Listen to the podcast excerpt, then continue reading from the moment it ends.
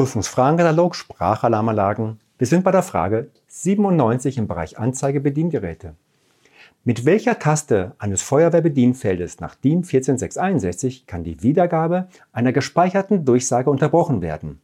Vier mögliche Antworten und genau eine ist richtig. Erstens Brandversteuerung ab. Zweitens UE ab. Drittens akustische Signale ab. Viertens UE prüfen. Ich glaube, das ist einfach. Wir sind für drittens akustische Signale ab. Vielen Dank.